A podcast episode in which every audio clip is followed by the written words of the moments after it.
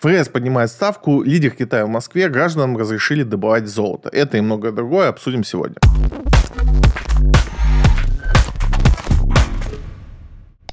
Судьба человечества и сила Сибири. Главное о переговорах Си в Москве. Лидер Китая приехал в Москву практически после переизбрания. Это, конечно, такой великий политический жест для нашей страны, но нас интересует в меньшей степени политика, а больше степени экономика и инвестиции. И, собственно, на встрече и на вот все время, пока Си был в Москве и который он здесь проводил, очень много было заявлений, которые интересны с точки зрения инвестиций прежде всего. Много было ожиданий, что будет больше разговоров с Китаем по поводу газа. Даже же «Газпром» рос перед приездом э, Си в Москву. «Газпром» котировки начали расти в ожиданиях чего-то вот такого. Но глобально каких-то вот э, прорывных сообщений не было. Да, там обозначили какие-то новые объемы поставок э, газа, в том числе трубопроводные, СПГ. Подтвердили намерение тянуть эм, газопровод через Монголию, о котором мы много раз говорили в этом подкасте. Монгольская делегация уже была в Москве, и вроде как бы все там утверждено, и все готово. Это так вторая часть э, «Силы Сибири». Но вот выше этого ничего особо сказано не было, и, собственно, как-то на этом тема с газом, она прошла мимо.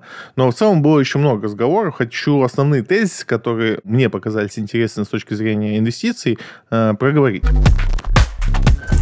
Россия готова поддержать китайский бизнес в замещании западных предприятий, которые покинули РФ. В целом, конечно, это не новость. Мы уже как бы год и видим это направление, и в том числе много говорим о том, что китайцы с удовольствием занимают те ниши, которые освобождаются.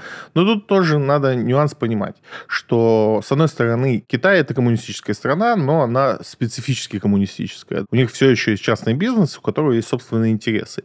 И они не очень-то хотят попадать под санкции американские, потому что российский рынок не такой привлекательный, как многим кажется. Почему-то у всех размер России ассоциируется вот с тем, что у нас очень большой рынок. Да, у нас самые большие площади, но население у нас не такое большое. У нас э, население 140 миллионов, а у той же Франции там 80 миллионов. При этом платежеспособность французов намного выше, э, просто потому что у них другие как бы цены то, что у нас стоит там условно 1 доллар, у них стоит 5 долларов, и можно дороже продать. Очень сложно люди это воспринимать, но если просто объяснить, э, то это выглядит так. Чтобы вам купить там новый iPhone, вам надо две зарплаты отложить. Чтобы европейцу купить э, один iPhone, это половина его зарплаты. Продукты, стоимость там всего на свете, там коммуналки и всего остального, мы плюс-минус можем жить одинаково на свои зарплаты, но вот какие-то вещи, которые по всему миру стоят одинаково, для них, для европейцев будут дешевле, чем для нас. Это касается не только европейского рынка, и американского рынка рынка. И поэтому эти рынки считаются более интересными, что ли. И так как население нашей страны не, там, не как Китай и Индия, и мы в этом плане не очень интересны как рынок.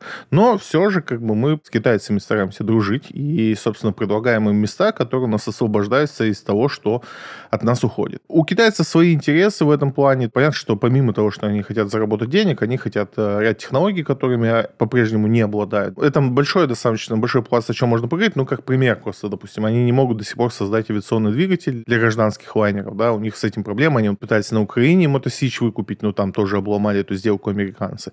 И они вот э, через такие вещи спокойно заходят, э, приобретают технологии, что-то строят, дружат и вот это вот все. Поэтому, в принципе, мы можем четко понимать, что мы сейчас меняем курс с Европы на Китай. Альтернатив Китая нету. То есть у нас нету похожих примеров в Азии, там типа э, Малайзии, Индонезии. Эти страны ничего нам особо предложить не могут. Там много хороших стран. Таиланд, Таиланд, Вьетнам, очень много. Но чего-то, чего у нас нет, а у них есть, такое это редкость. Ну, кроме там фруктов, конечно. А технологии, конечно, есть только у Китая, поэтому мы вот тут э, начинаем дружить по-всякому. Что касается реакции на это все мирового сообщества, оно предсказуемо, никому это не нравится. В принципе, дружба Китая и России вообще никому не интересна. Но это, опять же, мы сейчас уйдем в политику, про которую сейчас не очень хочу говорить. Расчеты между странами будут производиться в национальных валютах. Более того, Путин предложил всем странам присоединиться к расчетам в юанях. Это тот момент, который многие опустили. Ну, в плане чего? Э, многим не показалось важным это заявление, а мне, наоборот, оно показалось супер важным. Объясню почему. Мы много говорим о смене резервной валюты на основе идеи Рэя Далио, которую он опубликовал недавно в своих книгах. Там идея была в том, что все равно с Америкой это произойдет, доллар перестанет быть резервной валютой. Для этого должна быть появиться какая-то валюта, которая его заменит. То есть она будет миру более интересна, чем доллар. И Китай практически в открытую говорит и говорил об этом, что он не хочет, чтобы юань стала резервной валютой. Потому что если ваша валюта становится резервной, у нее появляются определенные бонусы, ну и проблемы там тоже появляются. И Китай как бы не горел желанием того, чтобы юань становился резервной валютой, новой мировой. Когда Путин заявляет и призывает другие страны переходить на юань, это, естественно, согласованное заявление, то есть не думаю, что Путин там придумал, вопреки желанию китайского лидера такое заявил. Соответственно, я так понимаю, что китайцы начинают разворачивать свою риторику в то, что они не сильно против того, что юань станет той валютой, которую мир возьмет как резервную. Это очень интересный поворот, и тут надо понаблюдать, что с этим будет происходить дальше. Опять же, это не в плане того, что, смотрите, э, там Америка загибается, нет. Это разговор о том, что вот была позиция Китая, что они категорически против становиться резервной валютой, ну, точнее, юань их валюта, а теперь вроде как уже и не против, и давайте все вместе торговать. Россия и Китай переходят уже на торговлю в национальных валютах, понятно, что это в основном будет в юане, и призывает остальных. Очень интересный поворот, с чем он связан, к чему он приведет, будем наблюдать. Россия и Китай готовы создать рабочий орган по развитию Северного морского пути. Тоже интересный момент, потому что чуть больше надо рассказать, но ситуация такая, что Китай, как страна, которая очень много экспортирует, ищет постоянно новые логистические пути. В рамках этой деятельности она очень много чего предпринимает. Как пример, она практически всем дает там кредиты, кто у нее попросит, в залог, условно беря портовую инфраструктуру. То есть, если вы не сможете вдруг платить по кредиту, вы отдадите им порт. Под это дело они уже очень много портов отжали. По сути, э, эта стратегия заточена на то, чтобы иметь самую большую логистическую систему в мире. И они делают это в разных направлениях. В том числе у них есть проект «Шелкового пути наземного». Это железная дорога, которая проходила через Казахстан, через Россию, через Белоруссию напрямую в Европу. Понятно, что в ключе развивающихся событий этот шелковый путь э, сломался, и теперь в Европу очень сложно что-то завозить, даже с учетом, что это китайские товары. И есть альтернатива этому пути, который развивает там Турция. Это через Казахстан, Азербайджан, Армению, Грузию, через Черное море, потом в Турцию, потом в Европу. Этот путь короче, но там есть вот перелогистика, когда тебе с поезда надо перегружать в корабли и обратно. Он не очень удобен, но за прошлый год он практически удвоил товарооборот. И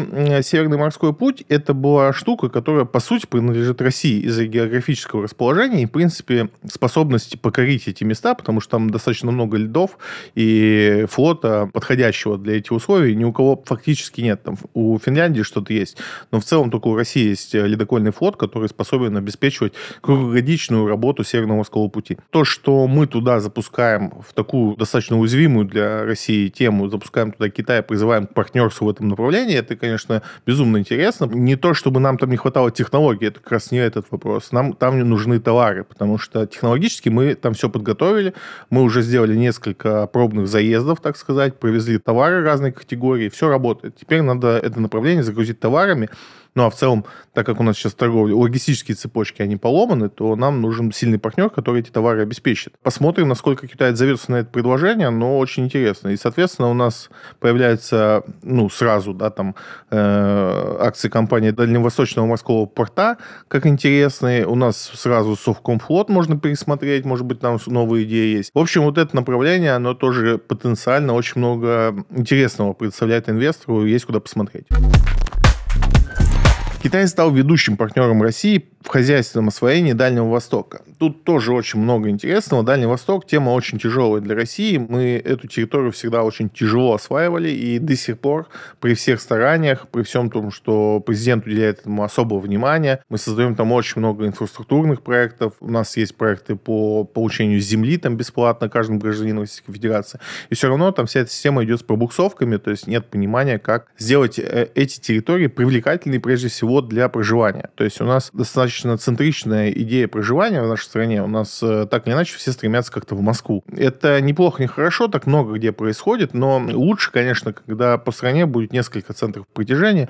И сейчас отчасти что-то получается. Даже Казань становится таким центром, Екатеринбург. И вот э, Владивосток не становится пока таким местом, и всячески принимаем какие-то усилия. И Дальний Восток пока вот отста- в отстающих. Посмотрим, какие идеи предложат китайцы в этом плане. Потому что раньше то как они играли в освоение, выглядело очень глупо и, в принципе, нам было не очень интересно. Их освоение оно заключалось в том, что они просто открывали либо бесконечные поля там с парниками, да, где с химией заливали всю землю, выжигали и уходили, либо вырубали деревья. Не то, чтобы они вот просто такие плохие, они выжимали максимально денег из той ситуации, которая им предоставлялась. Сейчас, конечно, уже это не работает в таком масштабе, и сейчас как бы уже более все сделано, так скажем, по-современному, беспределить не получится, но, опять же, не очень понятно, как Китай нам нам будет с этим помогать, в любом случае интересно.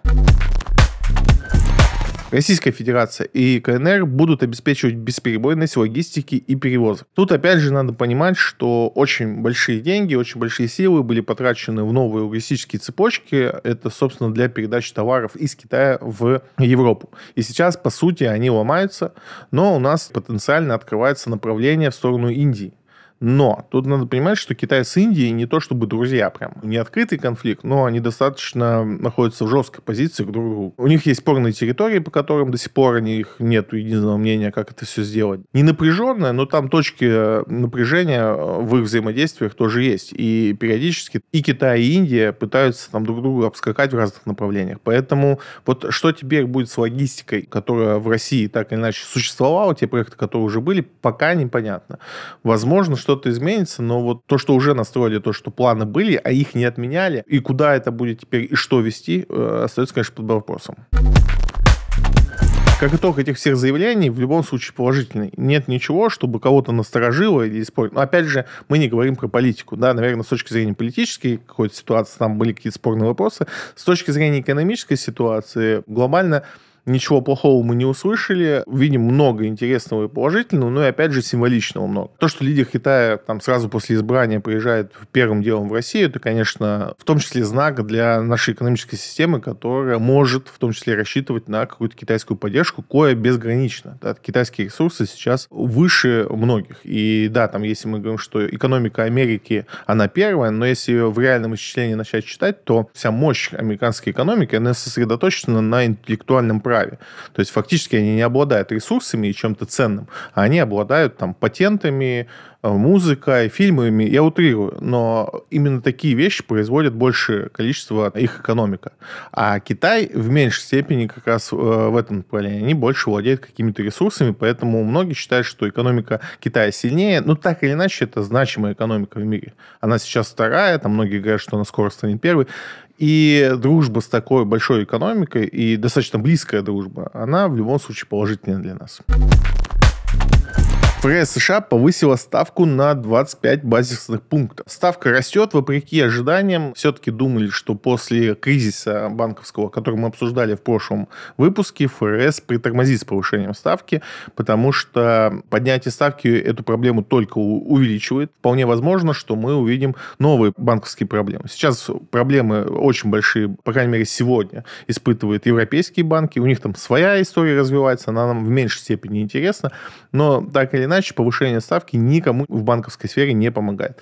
При этом э, понятно, что ставка повышается по объективным причинам. Инфляция не падает. То есть, да, она замедлилась, она там сейчас в районе 7%, но расчетная инфляция на данный момент должна составлять 2. Поэтому она сильно выше того, что как бы хотелось бы. Поднятие ставки должно как-то снизить э, и как-то успокоить инфляцию. Но при этом у нас есть банковский кризис, и его сейчас заливают опять деньгами. Миллиарды печатаются, а печатание денег приводит к повышению инфляции. Как это все работает в одной системе, как эта система вообще друг друга не съела до сих пор, да, то есть, с одной стороны, мы боремся с инфляцией, с другой стороны, мы ее разгоняем, и при этом вся эта штука работает, это, конечно, безумно удивительно, и когда вот говорят о том, что американская система должна там развалиться вот там не в этом году, так в следующем, это всегда вопрос парадоксов, то, что даже теоретически эта система не может работать, но она продолжает работать даже вот в таких э, безумных условиях. В этом плане то, что ваша валюта является ключевой во всем мире, конечно, позволяет вам э, совершать многие иррациональные действия, и они не рушат там, вашу экономику, что сейчас, собственно, и демонстрируют э, американские ФРС. Но вопрос, что никто не знает предела прочности вот таких игр. Надеюсь, мы с вами при жизни этого не увидим, потому что если эта система рухнет, э, вряд ли будет кому-то просто. Зато интересно наблюдать. То есть сейчас вот э, во всю красу можно наблюдать, как политики американские проверяют свою же э, экономическую систему на прочность, что она еще готова выдержать, как это может отразиться на, там, в том числе, ее жителях. Пока не похоже, что что-то происходит хорошее. То есть инфляция высокая, реальные доходы не растут. Это, опять же, не накид на Америку, это и нас касается отчасти. Но у нас экономика немножко по-другому устроена, и, в принципе, с инфляцией сейчас не такие большие проблемы. То есть у нас расчетная инфляция может в этом году стать 4%, что будет совсем удивительно, если инфляция в нашей стране будет ниже инфляции в Америке, такого мы давно не видели. Так или иначе, ФРС говорит, что снижать ставку она собирается только в следующем году, а это значит, что этот год пройдет э, в режиме еще э, большего повышения ставок, и это, конечно, никак не поможет той ситуации, которая сейчас складывается. Проблемы, которые еще могут в этом году произойти, их сейчас даже представить сложно. Я не думаю, что мы увидим реальное падение банков, как многие прогнозируют. То есть та ситуация, которая была с Silicon Valley Bank, она не повторится, потому что, во-первых, уже деньгами все это залили,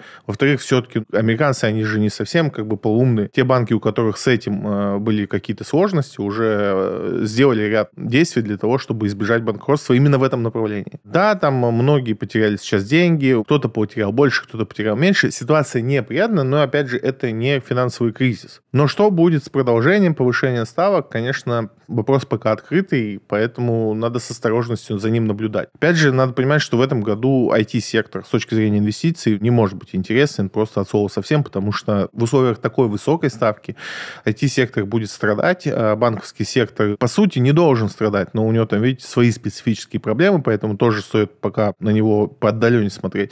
Зато все ресурсники должны чувствовать себя в целом неплохо, но тоже по ситуации. Надо смотреть, что и как где. Непростое время, и в том числе и на американском рынке. Goldman Sachs предрек рекордное с 2008 года падение интереса к акциям США. Основную идею того, что люди теряют интерес к акциям, Goldman Sachs приводит как э, высокая доходность облигаций. Абсолютно верно. Когда у вас облигации приносят высокий доход, выше там условно ожидаемого от акций, а сейчас из-за того, что растут ставки, облигации приносят достаточно много. Нет смысла вкладываться в акции, потому что акции это не гарантированный доход, облигации это гарантированный доход. И, конечно, вы при высоких доходах всегда выбираете облигации. Но тут есть еще вторая вторая волна, мы все-таки после пандемии пережили бум инвестиций, и это было так, что инвестировал каждый второй. Ну, там, таксист инвестировал, все инвестировали. И сейчас просто там кто-то просто забил на это, кто-то закрыл свои счета, вывел оттуда деньги, кто-то не закрыл, у кого-то там было немного и так далее. В целом люди потеряли э, супер интерес по объективным причинам. После пандемии все, что бы ты не купил, могло вырасти на 30% за год, а что-то росло и на 100%. И это всех будоражило. Ради такой дохода доходности многие готовы были там потратить свое время на фондовый рынок. Сейчас мы вернулись, э, мало того, что к нормальным доходностям, мы сейчас пришли в очень сложное время. Опять же, это не касается только российского рынка. На европейском рынке ничуть не слаще. На американском рынке тоже дурдом свой творится. Поэтому сейчас везде такая история, когда мы видим доходности несопоставимы, неинтересные обычному человеку. Никого не будоражит доходность там 7% годовых в долларах. Ну, с точки зрения финансов, если вы долго занимаетесь финансами, для вас 7% в долларах годовых это огромная сумма. А если вы об этом скажете там среднестатистическому человеку, ему это не будет настолько интересно, что он поставит себе приложение. Когда же у нас бум был вот этих инвестиций, когда мы показывали, что человек там за месяц 30% сделал, вот это было всем интересно, и все пришли.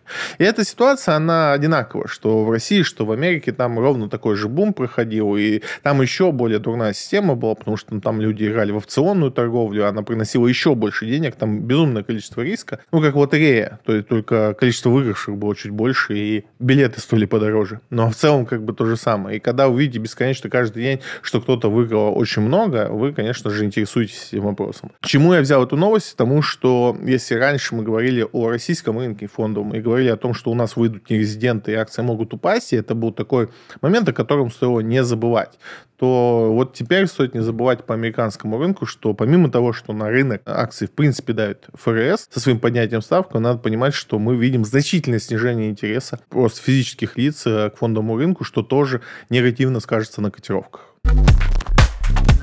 ЦБ поддержал ограничение торговли бумагами оборонной промышленности недружественных стран. О чем речь? Да все о том же давно вызывает у всех вопрос, почему э, за покупку компании Мета, э, бывший Facebook, можно чуть ли не уголовку схватить. И понятно, что там Мета вела себя очень плохо, точнее там Инстаграм, который там или Марк Цукенберг конкретно, который разрешал там изгаляться над российскими военными, и за это не видел в этом ничего плохого, и как бы его там признали всем кем угодно. Понятно, понятно, за что ему летело.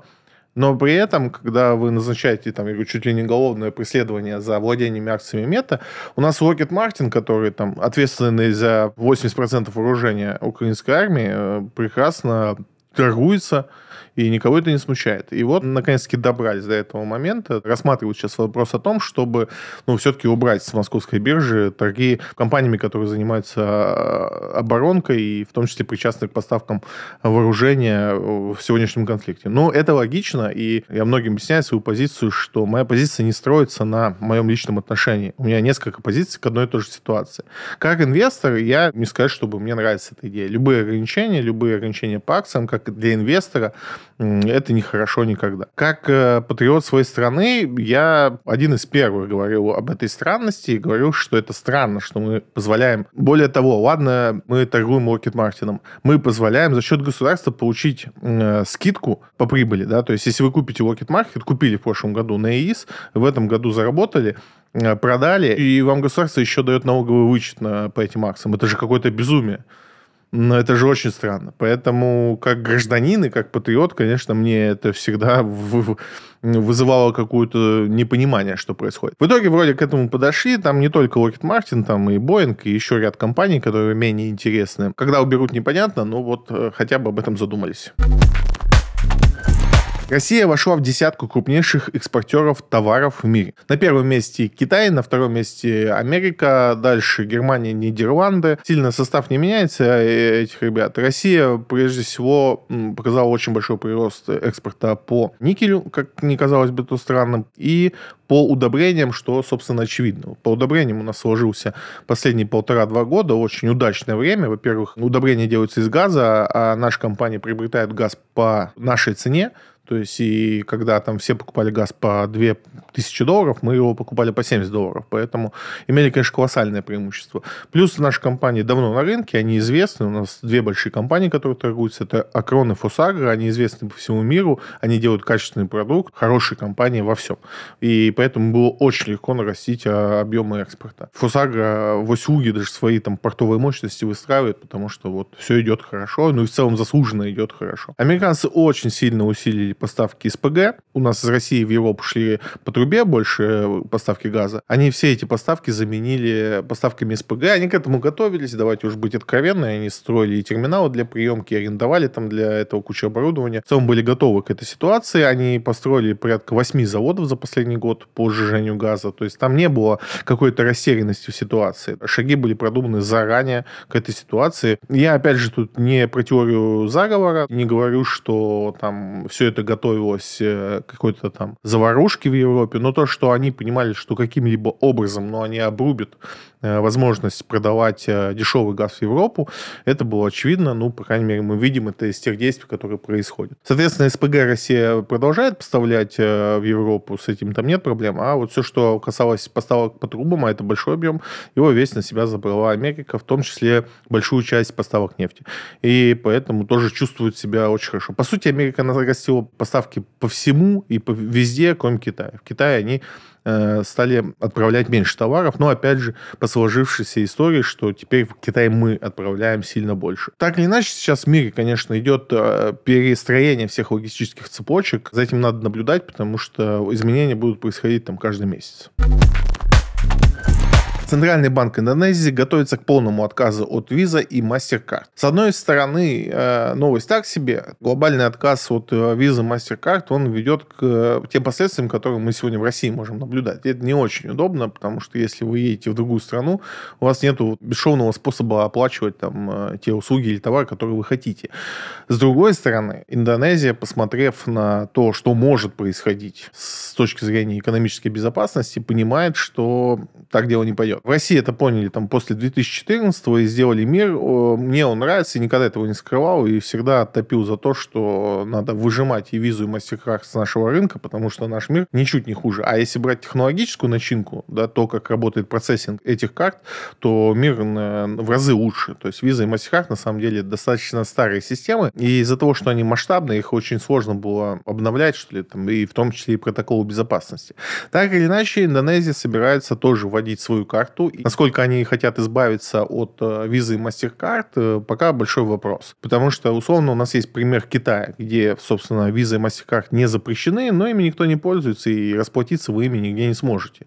И когда вы едете в Китай, лучше сделать там э, их карту Union Pay, иначе у вас начнутся проблемы.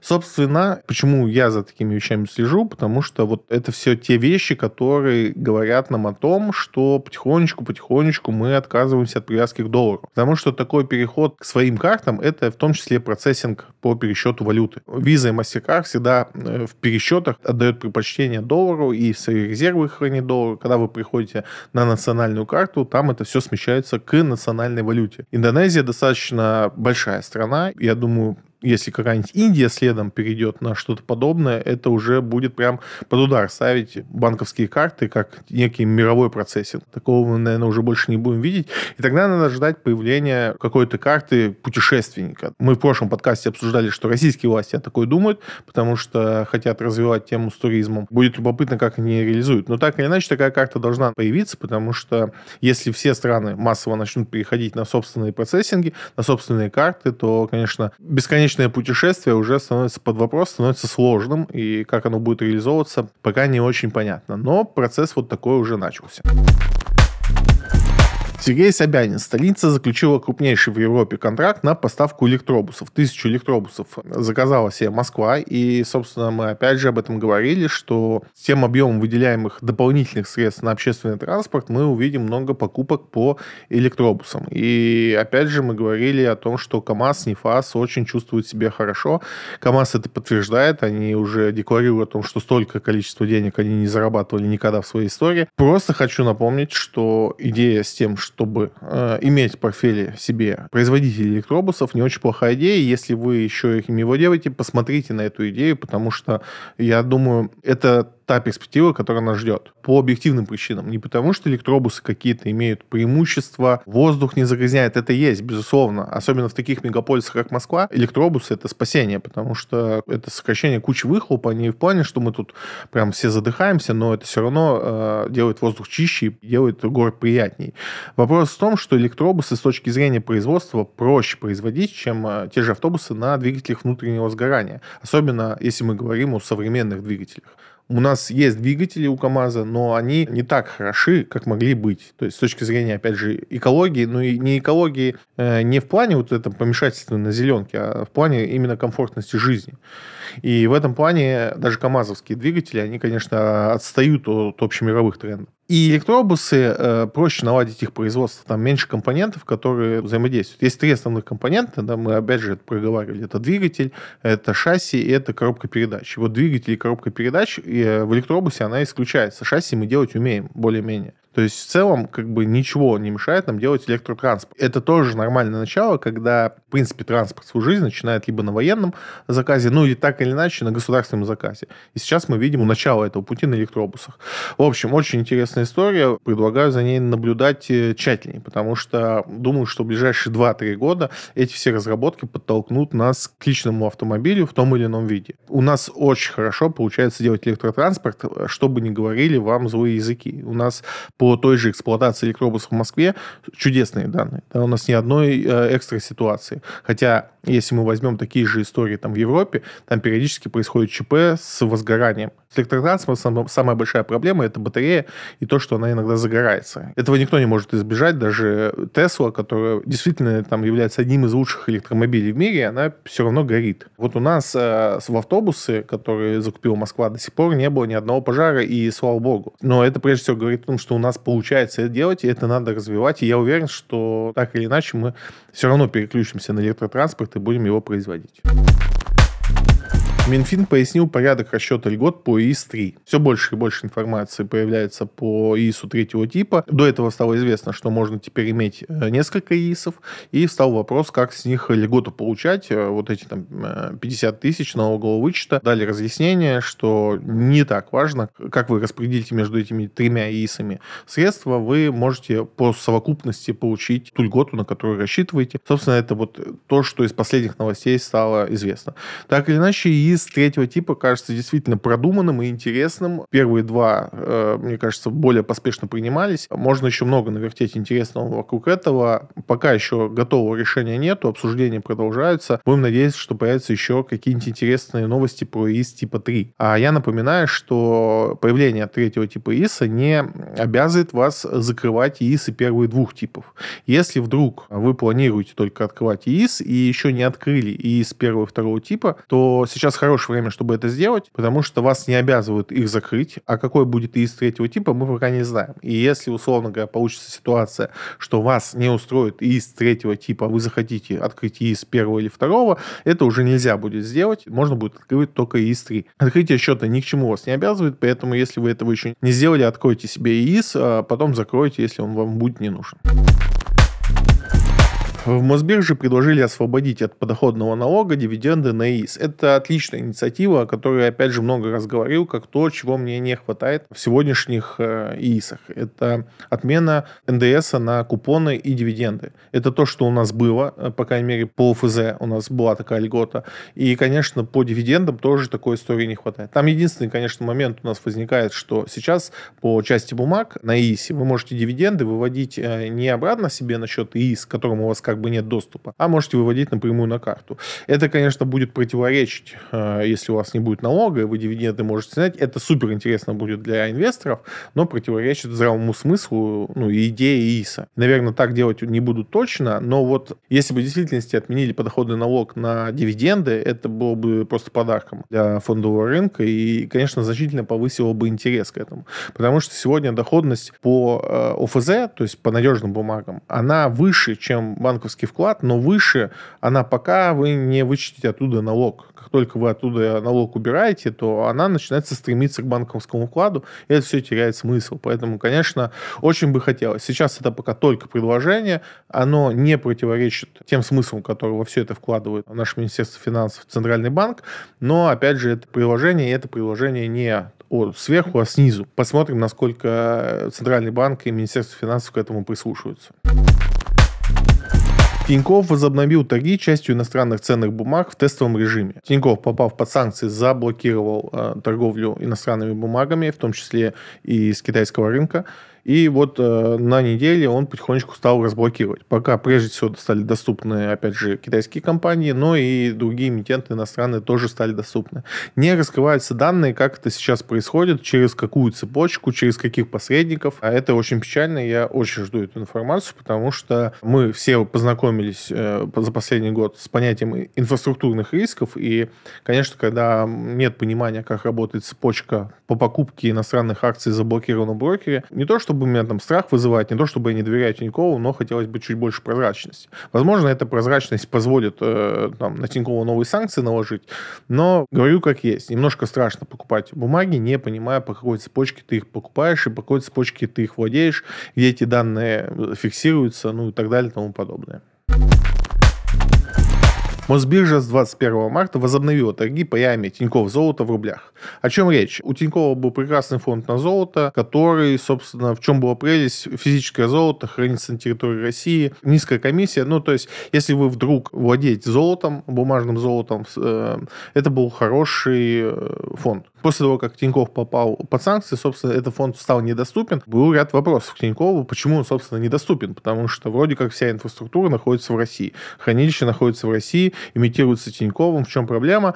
Насколько мне удалось выяснить тогда, что вся проблема была в том, что торговался он в долларах. И это вызывало, собственно, всю сложность. В общем, переделали они его из долларов в рубли. А для инвестора это в целом даже плюс. Если у вас основная валюта, в которой вы живете, это рубли, то для вас это больше плюс, потому что вам теперь не надо надо покупать доллары, не тратить на это комиссию. Цена все равно рассчитывается в долларах, поэтому там переоценка валютная происходит, вы ничего на этом не теряете. Фонд появился, если вы вдруг ждали появления золота, оно появилось, можете покупать.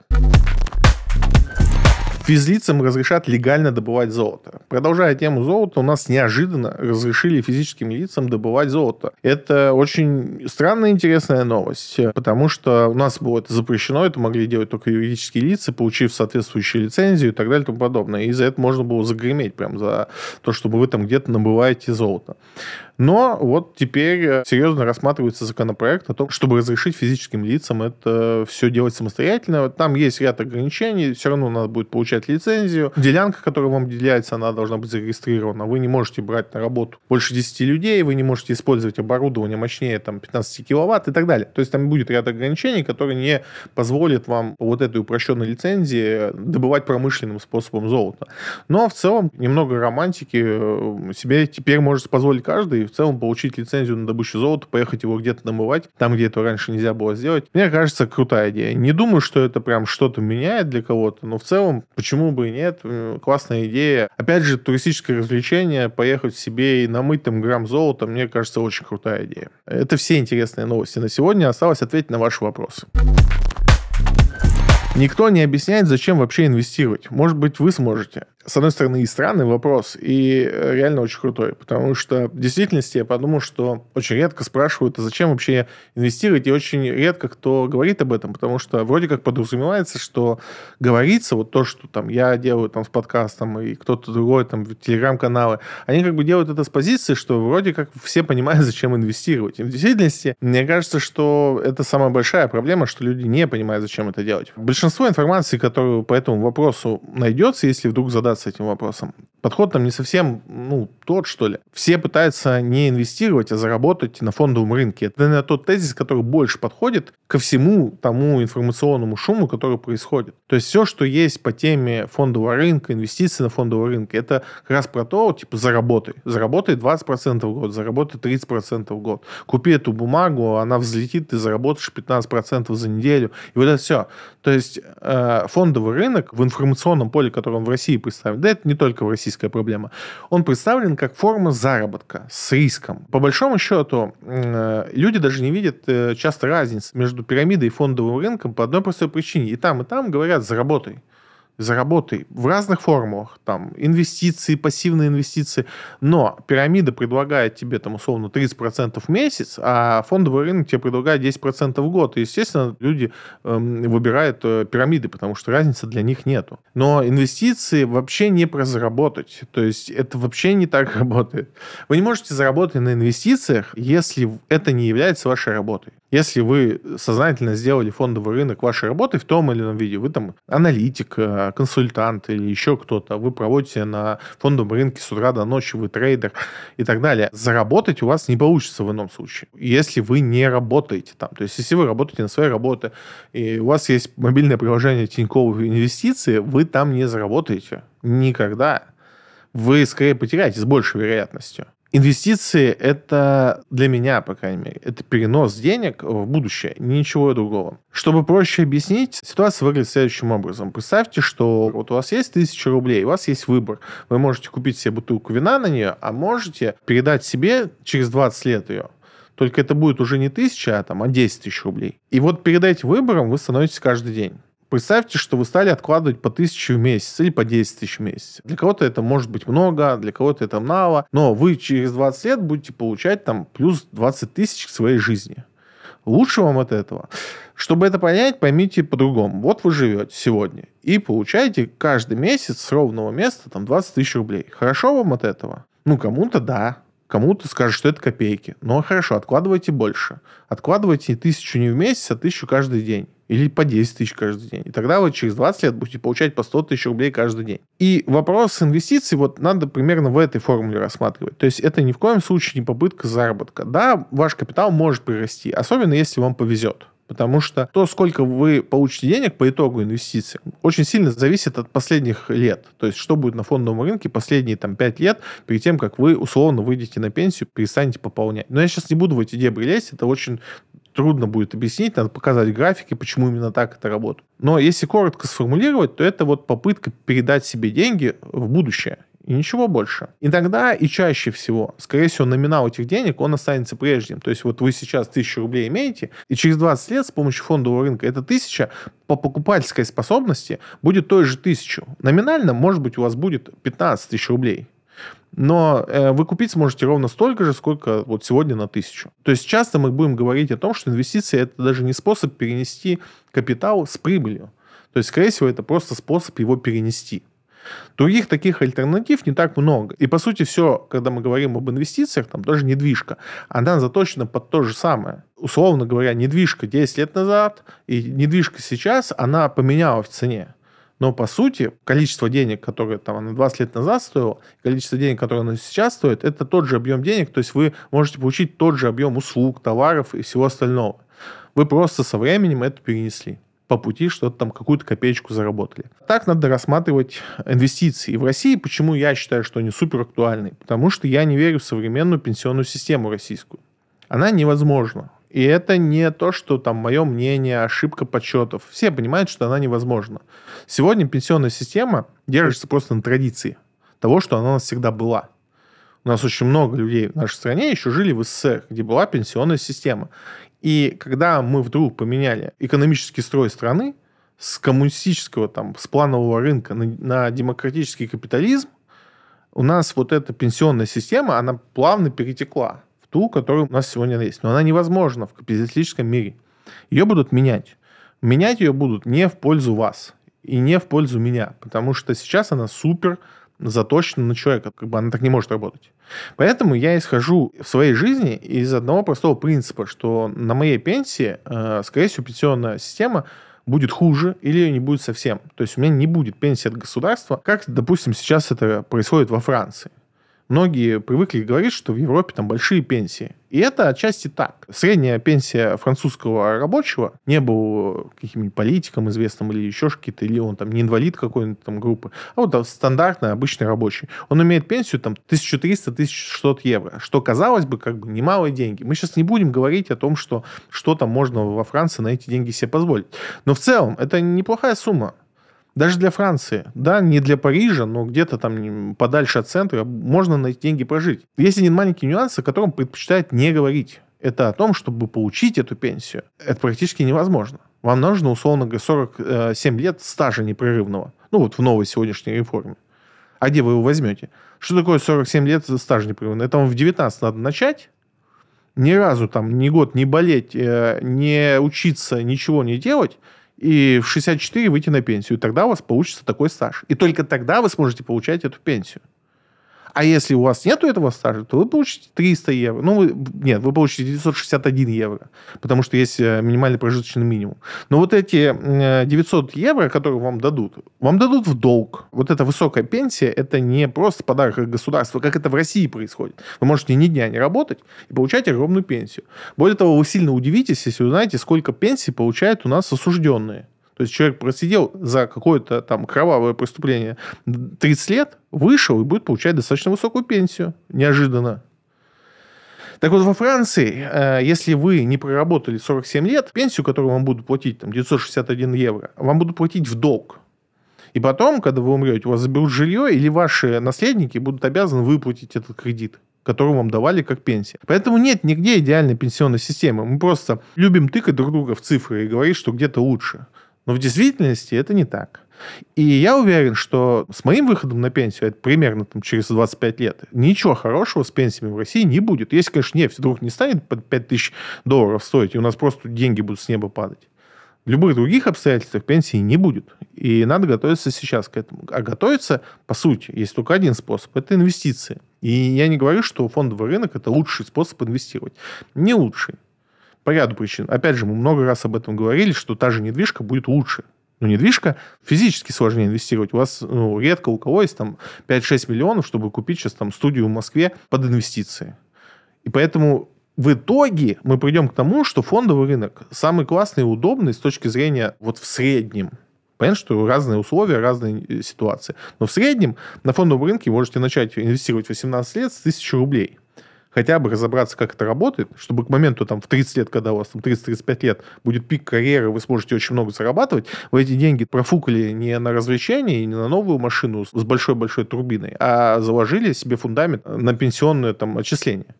И уже как-то там не переживали по поводу того, на что вы будете покупать лекарства и как.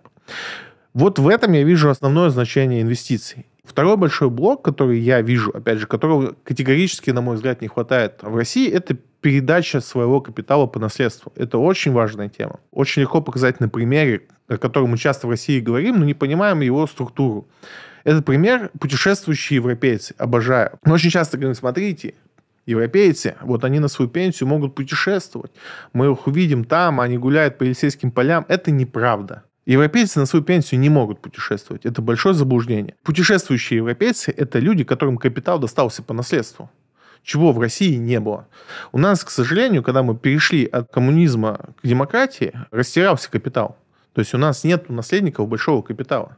У нас нет людей, у которых мама, папа владел там заводом. Потому что не было владельцев заводов. Он принадлежал государству.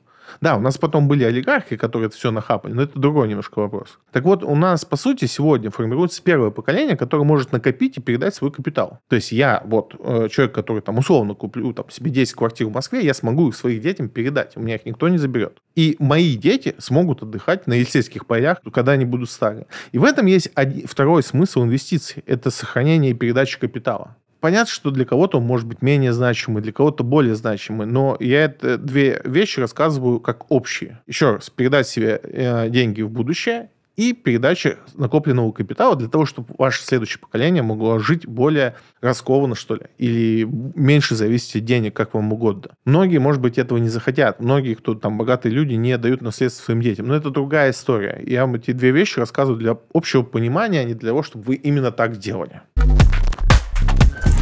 Ну и в продолжение темы, сколько времени надо тратить на инвестиции, чтобы иметь хороший результат? Очень ну, такой вопрос, на который не существует ответа. Нет такого ответа, который бы вас устроил. Потому что, что бы я ни отвечу, к этому можно докопаться. Тот самый главный момент, что если вы будете тратить все свое время на фондовый рынок, не гарантирует вам достаточного результата или какого-то результата лучше, чем у других. То есть тут нет прямой зависимости, как у вас на работе. Чем лучше и больше вы работаете, тем больше вы зарабатываете. На фондовом рынке так не работают. Есть стратегии, которые позволяют вообще не тратить время и зарабатывать в среднем э, выше, чем 90% инвесторов в мире. Эти стратегии никому не нравятся, потому что они не предполагают супердоходности скорости. И никто не хочет э, богатеть э, медленно, как говорил Баффет. И это абсолютно правда. Ищите стратегии, которые вам позволят соответствовать вашим целям. Цели на фондовом рынке глобальные я уже озвучил там пару минут назад. Есть более мелкие цели, там, скопить на образование ребенку. Это же очень просчитываемая цель. Вы знаете, сколько вам лет для этого нужно. Вы знаете, какая сумма вам для этого нужна. Вы знаете средний прирост по классу активов. То есть, если это облигация, то вы вот настолько можете рассчитывать. Если это облигация в валюте, то вот настолько можете рассчитывать. И вы можете легко посчитать, сколько вам надо в месяц тратить на этот класс активов, чтобы заработать там, через 10 лет энную сумму. Это же очень простая математика. Но если вы говорите о том, что можно ли тратить 2 часа в день и получить доходность выше рынка, нет, нельзя. Вообще никто не знает, как получить доходность выше рынка. Поэтому нету такого ответа. Опять же, если вы тратите на фондовый рынок весь свой день, я бы не ставил на эту ставку. Если вы хотите зарабатывать на фондовом рынке, лучше стать аналитиком и продавать себя как эксперта, а не пытаться заработать на фондовом рынке. Потому что если вы посмотрите всю историю про трейдинг, как э, вид занятия, то вы поймете, что это сродни лотереи. То есть количество успешных трейдеров равно количеству успешных людей, которые выиграли в лотерею. Они по количеству не сильно отличаются. А зарабатывают они на том, что продают свои курсы или свою аналитику. Потому что на трейдинге заработать ну, очень сложно. Многие сейчас пытаются просто пересидеть в долларе. Что думаете о этой стратегии? Имеет право на жизнь, потому что мы ожидаем ряд рисков, которые должны произойти. Это не значит, что они будут, но кто-то рассчитывает их вероятность происхождения в большей степени, кто-то в меньшей степени, от этого строит свою стратегию. Есть люди, которые считают, что девальвация рубля неизбежна, на фондовом рынке неизбежная проблема на российском, и что лучшая идея сейчас э, пересидеть в долларе, потому что будет сильнейшая девальвация, а акции смысла нет покупать. Акции могут отработать девальвацию, но из-за того, что есть риск выхода нерезидентов, то акции тоже схлопнутся. И поэтому они видят единственным там убежищем убежищем для себя валюта. Доллар или юань не так важно. Да, есть такой вопрос. Опять же, это во что верите вы? Если вы верите, что эти риски максимально возможно, что они точно наступят, это отличная стратегия. Если вы думаете, что девальвации в том виде не будет, резидентов будут выпускать легко и просто, то покупайте акции, они тоже позволяют вам заработать. Там Белуга на 30% выросла за последние два месяца. Сбербанк растет как не в себя и выплатит там чуть ли не 25% дивидендами. Поэтому все зависит от того, какие риски вы видите как возможными. И от этого сильно зависит ваша стратегия. Друзья, это все на сегодня. Увидимся на следующей неделе. И не забывайте подписываться на мой телеграм, там много всего интересного.